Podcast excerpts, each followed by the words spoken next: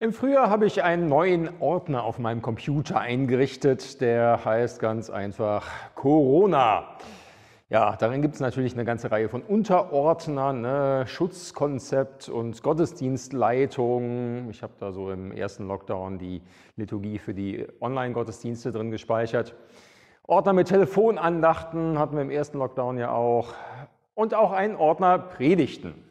Ähm, die Predigten in diesem Ordner waren einfach durchnummeriert, ne? von 1 bis 9, von nicht alles ist abgesagt im März bis äh, Gott tiefer kennenlernen Anfang Mai. So halt alle rein Online-Predigten. Eigentlich dachte ich ja, dass ich diesen Ordner jetzt nicht mehr brauche und ich auch keine Predigt mehr halte, die maßgeblich mit Corona zu tun haben. Tja, aber jetzt sind wir doch wieder im Lockdown und haben schon seit Heiligabend keine Präsenzgottesdienste mehr. Corona geht in die Verlängerung und wie lange die wird, das weiß noch keiner. Daher heute und auch nächste Woche doch nochmal zwei Predigten, die in den Corona-Ordner gehören und auch bei unserer Situation hier und jetzt ansetzen. Heute geht es mir dabei um Fünf Gebete, die uns helfen, den Lockdown zu überstehen. Fünf Gebete. Fünf kurze Gebetssätze aus dem Psalm liegen dem zugrunde, also aus dem Gebetbuch der Bibel. Fünf Sätze, die mir in diesen Zeiten besonders ans Herz gewachsen sind und die mir hilfreich erscheinen, in dieser Situation vor Gott zu kommen damit. Falls ihr den Gemeinderundbrief schon bekommen und gelesen habt, ähm, also die, die hier zur Wiesdorfer Gemeinde gehören, dann kennt ihr den ersten Gebetssatz schon. Er lautet, Herr, wie lange noch? Ich glaube, das ist so eine Frage, wie lange, das ist die Frage, die uns im Moment auch alle vermutlich am meisten bewegt. Ich meine, zehn Monate dauert das jetzt alles schon. Seit 1. November Lockdown Light, seit 16. Dezember Geschäfte zu, jetzt nochmal Verlängerung und an ein paar Punkten sogar Verschärfung. Ja, und dazu die bange Frage, was ist, wenn sich die britische Variante doch durchsetzt, auch bei uns und alles noch ansteckender und noch schlimmer wird? Wie lange geht es noch weiter mit all den Einschränkungen? Wie lange hören wir immer neue Schreckenszahlen? Ja, jetzt gerade diese Woche haben wir die Marke von 50.000 Menschen überstiegen, die an oder im Zusammenhang mit Corona verstorben sind in Deutschland. Wie lange noch? Ich vermute mal, die Frage bewegt uns alle. Und darum ist es gut, wenn wir sie mitnehmen, vor Gott und sie ins Gebet mitnehmen. Herr, wie lange noch? Das ist ja eben auch eine Frage, die in dem Psalm etliche Male vorkommt, diese wie lange noch Frage. Nennen wir ein paar Beispiele. Psalm 6, Vers 4. Meine Seele ist sehr erschrocken, ach Herr, wie lange? Psalm 13, 2 und 3. Herr, wie lange noch willst du mich ganz vergessen? Wie lange noch verbirgst du dein Antlitz vor mir? Wie lange soll ich mich sorgen in meiner Seele und mich ängsten in meinem Herzen täglich? Wie lange soll mein Feind sich über mich erheben? Oder Psalm 35, 17. Herr, wie lange noch willst du zusehen? Psalm 80, Vers 5. Herr Gott Zebaoth, wie lange willst du zürnen beim Gebet deines Volkes? Also, gibt auch noch eine ganze Reihe mehr. So eine typische Frage in den Klagegebeten der Psalme. Da gehören sie eben auch hinein in diese Klagegebete und davon gibt es ja eine ganze Menge in den Psalmen, sogar mehr als Dank- und Lobpsalmen, wenn man es mal so durchzählt. Einzelnen Menschen, denen es schlecht ergeht, beten solche Gebete. Ja, Menschen, die krank sind, die verfolgt werden, die mit Menschen zu tun haben, die ihnen feindlich gesonnen sind. Oder vielleicht auch nur Menschen, die, die einfach nur depressiv sind. Es gibt Klagen von einzelnen Menschen, es gibt auch Klagen vom ganzen Volk, die Volksklage, ähm, ja, wo das Volk Israel von Feinden unterdrückt wird oder eine Hungersnot erlebt. Und in diesen Klagegebeten wird eben immer wieder so gebetet, Herr, wie lange noch? Und dahinter steckt ja das Wissen, ähm, Gott kann dem, was mich, was uns bedrückt, eine Grenze setzen. Er kann das beenden. Und das wird er irgendwann auch tun. Aber noch ist das Ende eben nicht in Sicht. Darum eben diese Frage. Herr, wie lange noch? Oft hat das auch so einen ungeduldigen, einen ja auch anklagenden Ton, so nach der Weise, äh, es reicht jetzt, Herr. Es muss doch mal gut sein, gib Gas und hilf. Wenn man das so in Worte fasst, klingt das vielleicht sogar ein bisschen unhöflich Gott gegenüber, so als dürfte man so auch gar nicht reden und nicht so beten, aber das steht ja äh, in Gottes Wort als Vorbild für unser Beten. Ich glaube, das ist eine gute Frage, auch fürs Gebet. Ich glaube, es ist gut, wenn wir nicht nur auf die Prognosen von Experten hören, wie lange es denn wohl noch dauert, bis genügend Menschen geimpft sind und wir wieder normal leben können. Es ist gut, wenn wir das auch vor Gott tragen und vor Gott bewegen. Ich vermute zwar, dass wir jetzt keine Antwort darauf bekommen. Ich vermute, dass Gott uns keinen prophetischen Eindruck schickt, indem es heißt, noch bis 31. August, dann ist alles vorbei. Ähm, aber darum geht es bei der Frage auch nicht, sondern es geht darum, dass wir das, was uns wirklich bewegt, vor Gott tragen und mit hineinnehmen ins Gebet. Und dazu scheint mir gerade dieser erste Gebetssatz, den ich ausgewählt habe, gut geeignet zu sein. Herr, wie lange noch? Mein zweiter Gebetssatz für diese Zeit stammt aus Psalm 73. Es ist äh, Vers 23. Und dieser Satz lautet, dennoch bleibe ich stets bei dir. Auch dieser Satz stammt aus einem Klagegebet. Ein Mann namens Asaf hat ihn gedichtet. Und dieser Asaf verzweifelt fast an Gott. Warum? Weil es den guten Menschen oft so schlecht geht und den schlechten Menschen oft so gut. Er kriegt das irgendwie nicht zusammen mit Gott, der doch fair ist. Wenn es Gott doch wirklich gibt, dann müsste er doch die guten Menschen belohnen und die schlechten Menschen bestrafen, dann müsste es im Leben gerecht zugehen. Und dieser Asaf sieht aber, nee, das ist nicht so. Es geht im Leben so oft nicht gerecht zu. Und daran verzweifelt Asaf fast. Das geht eine ganze Weile in diesem Psalm, aber schließlich betet er sich doch durch zu dieser Aussage.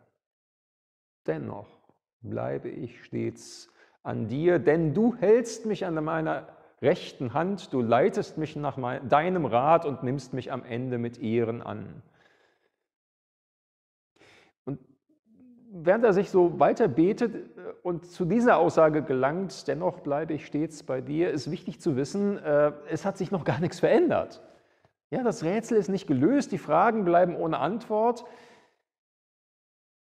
Aber Asa findet einen Weg, mit seinen offenen Fragen bei Gott zu bleiben und betet, obwohl sich nichts verändert hat. Dennoch bleibe ich stets bei dir. Unser Glaube ist an vielen Stellen ein Dennoch-Glaube. Was wir in dieser Welt wahrnehmen, das passt nicht immer zu dem, was wir eigentlich glauben. Ich meine, uns geht es ja ähnlich wie dem Asaf. Wir glauben, dass Gott allmächtig ist und auf unsere Gebete hört, aber trotz all unserer Gebete ist die Pandemie noch nicht vorbei. Ich habe viel dafür gebetet, viele andere haben dafür gebetet, es ist nicht vorbei. Wir glauben, dass Gott heilen kann, aber nicht immer tut das.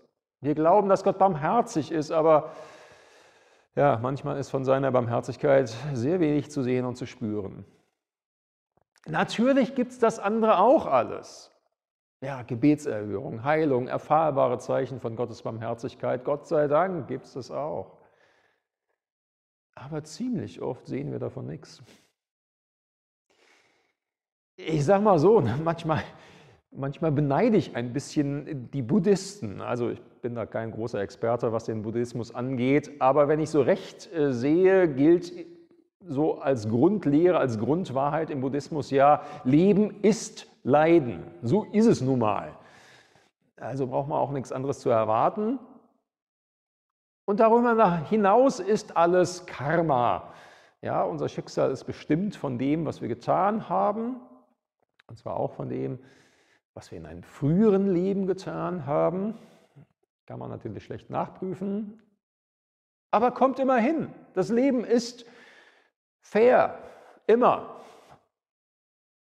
Und vielleicht deutet man dann auch die Pandemie als Karma. Wir kriegen als Menschheit eben das, was wir verdient haben.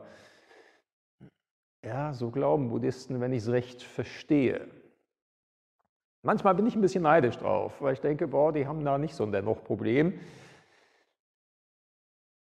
Aber wir glauben an einen Gott, der seine Sonne aufgehen lässt über Böse und Gute und der uns Menschen und die ganze Welt trotz allem liebt.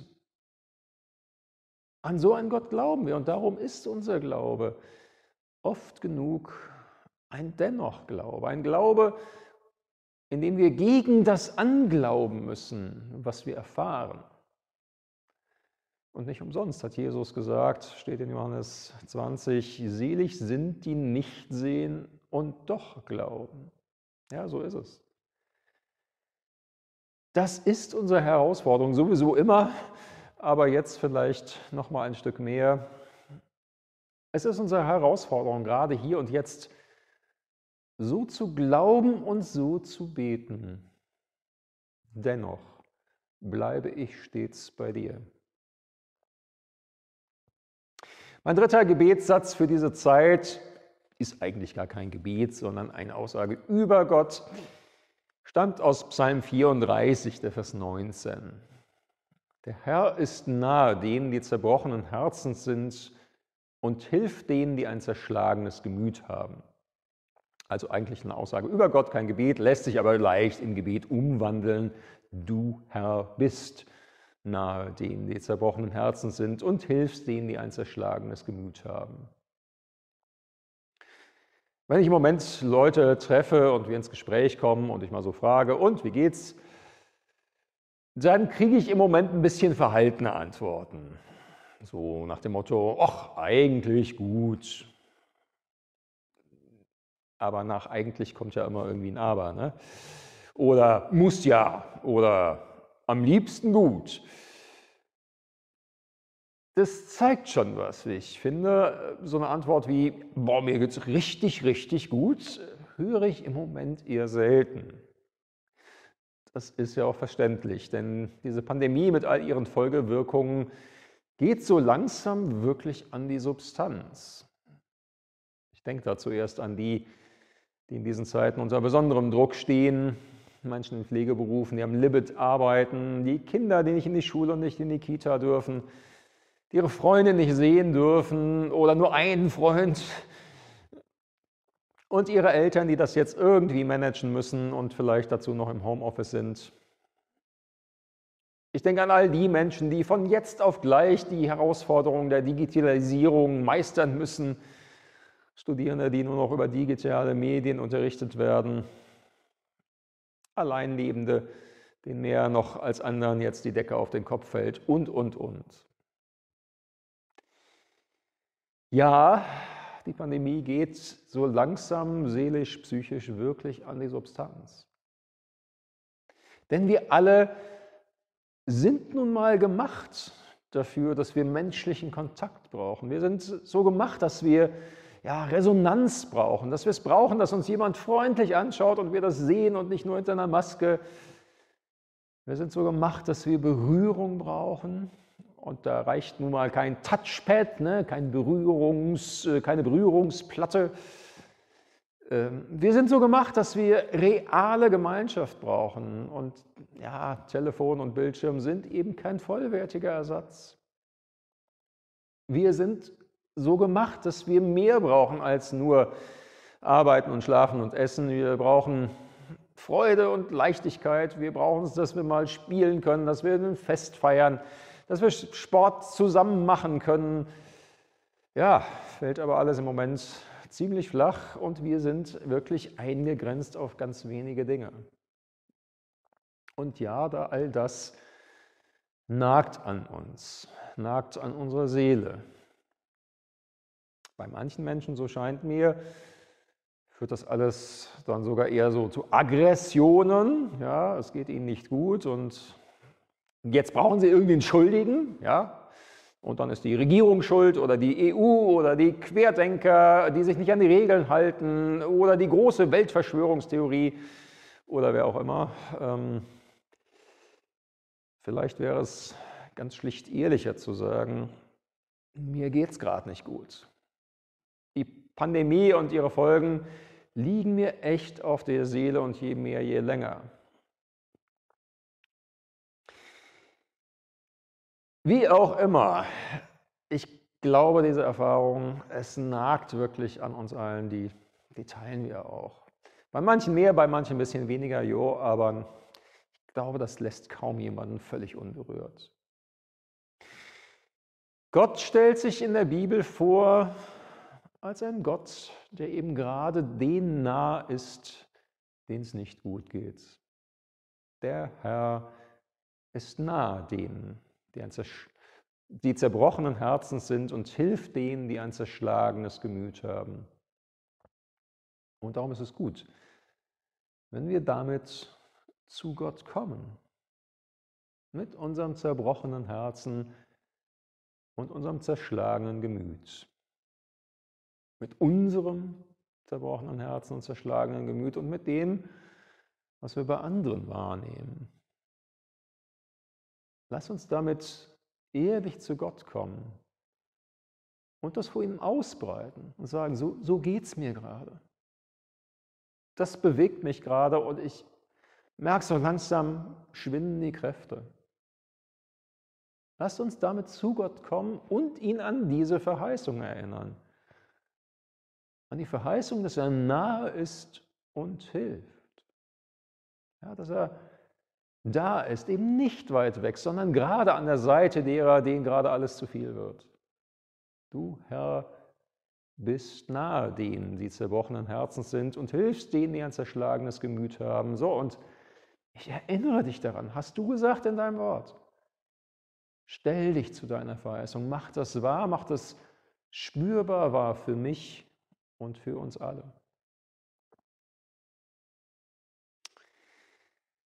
Nochmal zurück zu den Klagepsalmen in der Bibel. Wenn man die liest, gibt es da noch eine weitere interessante Wahrnehmung. Ja, die breiten das alles vor Gott aus, das ist schon mal in sich gut und wichtig. Aber viele dieser Klagepsalmen enden nicht in der Klage, sondern die Beter ringen sich durch zu neuem Vertrauen. Manchmal steht diese Vertrauensaussage sogar gleich am Anfang, obwohl sie erst im Laufe der Zeit eigentlich dahin kommen, aber sie stellen es schon mal vorne weg. Manchmal steht das ganz am Ende, manchmal taucht das auch wie ein Refrain immer wieder im Psalm auf. Psalm 13 hatten wir vorhin schon mal. Herr, wie lange noch willst du mich so ganz vergessen? Wie lange noch verbirgst du dein Antlitz vor mir? Da kommt es ganz zum Schluss. Vers 6. Ich aber traue darauf, dass du so gnädig bist. Mein Herz freut sich, dass du so gerne hilfst. Ich will dem Herrn singen, dass er so wohl an mir tut. Also in diesem oh, ganz kurzen Psalm, sechs Verse ist er nur lang, betet sich der Psalmist durch zu neuem Vertrauen. Von der Klage zu neuem Vertrauen und dann auch zum Lob Gottes, da kommen wir gleich noch drauf. Dieses Vertrauen ist immer ein Vorschuss, ein Vorschussvertrauen. Denn auch da gilt, wie bei diesem Dennoch bleibe ich stets bei dir, geändert hat sich noch nichts. Die Probleme sind noch nicht gelöst. Die wie lange noch Fragen sind nicht beantwortet. Aber David, der diesen Psalm gedichtet hat, bleibt eben auch nicht nur bei einem trotzigen Dennoch-Glauben. Er glaubt auch nicht nur daran, dass Gott ein mitten in der Not da ist, sondern er ringt sich auch noch einen Schritt weiter vor. bis zu neuem Vertrauen. Er vertraut Gott für die Zukunft und er spricht dieses Vertrauen aus. Das ist ja gar nicht so leicht. Ne? In einfachen Zeiten geht einem das leicht von den Lippen. Ich vertraue dir. In schwierigen Zeiten dagegen ist es anders. Aber mir scheint es doch wichtig zu sein, darum zu ringen und sich auch zu solchem neuen Vertrauen durchzuringen und es eben auch auszusprechen, es laut und deutlich zu beten. Ich aber traue auf dich. Ich vertraue dir, Gott, dass du alles in deiner Hand hältst. Ich vertraue dir, dass du mich und uns durch diese Krise hindurchbringst. Ich vertraue dir sogar auch, dass du auch aus dieser Krise Gutes erwachsen kannst und willst, erwachsen lassen kannst und willst. Ich glaube, es ist wichtig, dieses Vertrauen laut auszusprechen. Und zwar auch gegen unseren eigenen Unglauben. Dann natürlich, also weiß nicht, ich will das niemandem unterschummeln, aber bei mir jedenfalls ist das so, ich bin nicht immer nur voll Vertrauen. Das ist so. Aber wenn wir unser kleines Vertrauen nehmen und es anwenden und es aussprechen, dann wächst es auch. Jesus hat vom Senfkornglauben gesprochen, ähm, vom Senfkornvertrauen. Und Senfkörner sind echt klein. Ich weiß noch mal, wie Peter Strauch bei einem Bundesjugendtreffen anno 83 oder so mal über den Senfkornglauben gesprochen hat. Und äh, dazu hat er dann ähm, Original-Senfkörner aus Israel kommen lassen, damit jeder Teilnehmer so ein paar davon irgendwie so in Tütchen verpackt äh, mitkriegen konnte. Und Peter Strauch hat schon mit einem ordentlichen Paket gerechnet, was da kommt. Ja, was kam? Kleiner Umschlag mit einer kleinen Tüte. Und darin waren genug Senfkörner, dass jeder der 3000 Buju-Teilnehmer irgendwie 10 bis 20 irgendwie davon kriegen konnte. Ja, so klein sind die Dinger. Und unser Vertrauen auf Gott ist oft genug auch Senfkorn klein aber auch kleines Vertrauen ist da. Und wenn wir es anwenden und aussprechen, dann mag daraus auch Großes wachsen. Und darum ist es gut, wenn wir unser Vertrauen nehmen und es aussprechen zu Gott hin. Ich aber traue auf dich, o oh Herr. Noch ein fünftes Gebet für diese Zeiten will ich nennen. Lobe den Herrn meine Seele. Ich habe ein bisschen überlegt, ob ich dieses fünfte Gebet überhaupt noch dazu nehmen will oder es doch rauslasse. Predigt ist doch schon lange genug. Aber offensichtlich, ich lasse es nicht raus, weil ich glaube, dass es wichtig ist. Nach Lob Gottes ist einem in diesen Zeiten ja nicht immer zumute. Unser Herz ist im Moment mal gerade nicht immer voll Freude über Gott. So ist es. Und das ist auch okay. Aber beim Lob Gottes geht es auch nicht immer nur um die subjektive Seite, also um die Frage, wie es mir gerade ergeht und ob ich das dann in Worte fasse. Es gibt nämlich auch eine objektive Seite des Lobes Gottes. Denn eigentlich hat sich durch diese ganze Geschichte ja nichts verändert. Gott ist immer noch Gott. Er ist immer noch Schöpfer und Erhalter dieser Welt. Jesus ist immer noch unser Retter. Jesus ist immer noch unsere Hoffnung. Der Heilige Geist ist immer noch unser Tröster und Helfer und der Augenöffner für die Herrlichkeit Jesu. Das alles ist in diesen Zeiten immer noch genauso wahr wie sonst auch. Und darum ist es Gott es wirklich wert, dass wir ihn loben, auch jetzt. Gott hat sich nicht geändert. Wie es uns ergeht, da hat sich was verändert, aber Gott hat sich nicht geändert. Und mal ehrlich gesagt, wenn wir Gott nur dann loben und ihn ehren, wenn wir gerade gut drauf sind, dann haben wir noch nicht gerade viel von Gott verstanden. Und darum scheint mir dieses Gebet wichtig zu sein, gerade auch in diesen Zeiten. Lobe den Herrn, meine Seele. Steht auch etliche Male in den Psalmen, am bekanntesten vielleicht Psalm 103, Vers 1 und 2. Lobe den Herrn meine Seele und was in mir ist, seinen heiligen Namen. Lobe den Herrn meine Seele und vergiss nicht, was er dir Gutes getan hat. Und dieser Psalm endet dann am Ende auch nochmal mit Lobe den Herrn meine Seele. Wenn man mal ein bisschen drüber nachdenkt, äh, lobe den Herrn meine Seele, ist es ja eigentlich ein bisschen eine komische Aussage, denn die Frage ist ja, wer fordert da eigentlich wen auf? Naja, der Beter fordert seine Seele auf und damit sich selbst. Lobe den Herrn meine Seele und meine Seele, das bin ja wieder ich. Also ich fordere mich selbst auf. Ein bisschen komisch, aber recht eigentlich macht es ja auch Sinn, denn manchmal müssen wir uns selbst auch gut zureden. Denn nicht immer haben wir Lust zu dem, was gut und richtig ist. Ich habe in den letzten Wochen jetzt irgendwie nach Neujahr angefangen, ein bisschen Yoga zu machen, so mit Internetvideos und Mathe und allem, was geht. Äh, es ist gut für mich, danach bin ich fitter und eigentlich mache ich das auch ganz gerne, aber ich habe nicht immer Lust darauf.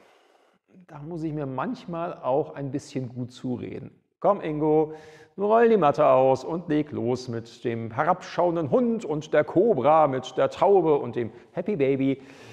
Das Schöne bei Yoga ist ja, das ist jetzt nicht nur ein schöner Sport, sondern ist auch noch total lustig. Naja, und wenn ich dann mal angefangen habe, merke ich, eigentlich schon nach der ersten Minute, es tut mir gut, ich muss nur über die Schwelle drüber kommen. Manchmal wissen wir eigentlich, was gut ist und was uns auch gut tut, und dann tun wir es doch nicht. Und dann braucht es vielleicht einfach nicht mehr als eine freundliche Selbstaufforderung. Lobe den Herrn, meine Seele, denn er ist auch in diesen Zeiten des Lobes wert.